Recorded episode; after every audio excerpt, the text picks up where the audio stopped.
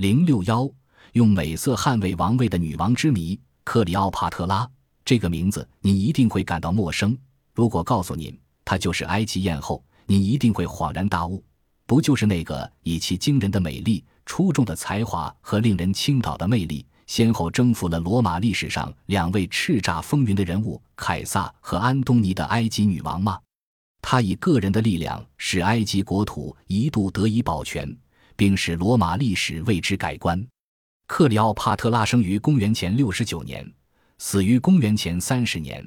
他是托勒密的后裔。托勒密曾是亚历山大大帝手下的马其顿将军，亚历山大将其帝国的一部分，埃及赐给托勒密管辖，这样就形成了托勒密王朝。克里奥帕特拉是这个王朝的一位统治者。托勒密王朝承袭了埃及人近亲婚配的制度。这样可以保持王室的纯净，但也使托勒密家族产生了许多不称职的统治者。公元前五十一年，托勒密十二世死后，让他的女儿克里奥帕特拉和弟弟托勒密十三世共同执政。当时的克里奥帕特拉年仅十八岁，但已经表现出对权力的强烈欲望，已经不能容忍弟弟和他分享王位。而托勒密十三世依靠朝廷重臣波西纽斯支持。与克里奥帕特拉为敌，并于公元前四十九年将克里奥帕特拉赶到了叙利亚。公元前四十八年，姐弟二人在破鲁修摆开了战场，准备为争夺埃及王位而战。这种僵持的局势因为凯撒的到来而发生了变化。凯撒在罗马是一个强有力的政治人物，为了争取凯撒的支持，克里奥帕特拉和托勒密十三世各自寻找高招。凯撒有一个义子庞培，觊觎罗马的统治权而背叛了凯撒。庞培跑到了埃及寻求保护，托勒密十三世乘机将他杀死，拿着庞培的头颅作为向凯撒邀宠的见面礼。当托勒密十三世献完庞培的首级，刚刚离开，有人抬着一卷巨大的地毯来到了凯撒军营。地毯在凯撒面前铺开了，突然，克里奥帕特拉从里面跳了出来。这个美色绝伦、艳丽无比的女人一下子征服了五十四岁的凯撒。凯撒很快站到了克里奥帕特拉一边，下令恢复他父亲在遗嘱中的安排，由姐弟俩共掌政权。这对托勒密十三世极为不利。托勒密十三世发动了这场反对凯撒的叛乱。凯撒凭借着他的骁勇善战和卓越的军事，才能取得了这场战争的胜利。托勒密十三世败北。企图乘一条大船顺尼罗河逃跑，因负荷过重，大船沉没，结果葬身水底。凯撒征服了埃及，本想宣布埃及为罗马的一个行省，但克里奥帕特拉用他的柔情和智慧，最终使凯撒放弃了原来的打算。凯撒恢复了克里奥帕特拉的王位，让他与最小的只有十岁的弟弟共同执政。公元前四十四年，凯撒被暗杀。继承王位的是凯撒最忠实的朋友安东尼和他的养子屋大维。安东尼行使权力的第一件事就是传讯克里奥帕特拉，他要羞辱他，剥夺他的王位，宣布埃及为罗马的一个行省。克里奥帕特拉又一次面临着威胁他王位和他的国家独立的新危机。这时的他二十八岁，依然美艳绝顶，并通晓各种政治手腕。凯撒都被他征服了。安东尼就能保证不受他的诱惑吗？他对自己充满了信心。克里奥帕特拉乘着一只装饰的金碧辉煌的大船来到了达塔尔苏斯，他的风姿震惊了当地的居民。当安东尼出现时，他盛情迎接，全无一丝乞怜或取悦的意思，倒像是置身豪华盛宴的尼罗河皇后。这是一场美色征服英雄的战争，克里奥帕特拉获胜。公元前三十六年，安东尼与克里奥帕特拉举行了婚礼。他们统治着埃及和小亚细亚的绝大部分。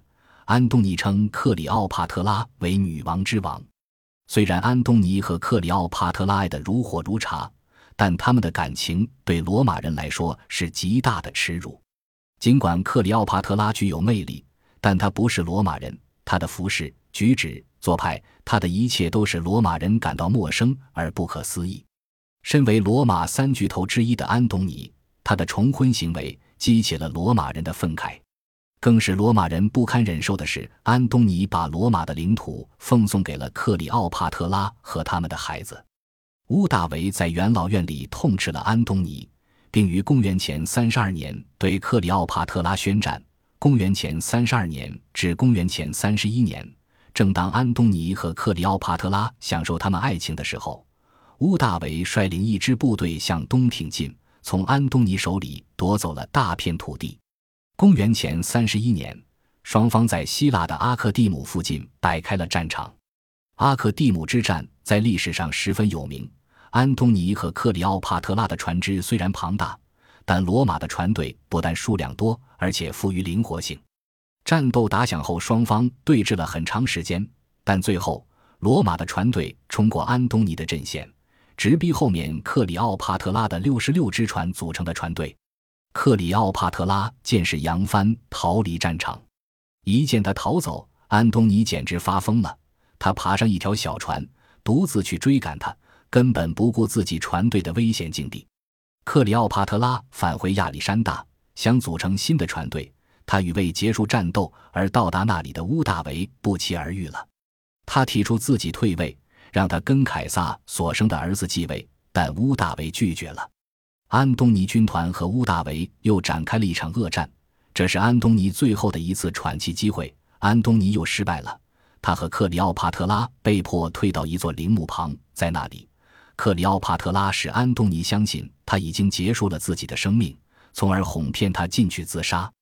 就这样，安东尼死在了克里奥帕特拉的怀里。面对乌大维，克里奥帕特拉又一次想用自己的魅力迷住他。但这位美艳的埃及皇后已经三十九岁，夕阳短照，人到暮年。乌大维并没有陷于他的感情漩涡中，他一心一意地追逐他的权利。克里奥帕特拉深感失望，他知道乌大维将把他作为战利品拖回罗马游行，那对他来说还不如一死。怀着对人世的眷恋之情，克里奥帕特拉用自杀的方式，体面地结束了自己的生命。克里奥帕特拉以她的美貌、魅力和才智挽救了埃及，使埃及能在强大罗马的夹缝中生存。她到底有多美呢？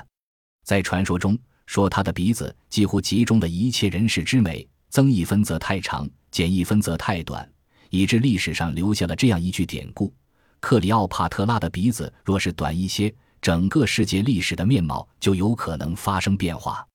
在现代人眼中的克里奥帕特拉，往往是好莱坞影星泰勒的形象，或近代许多画家笔下的想象作品。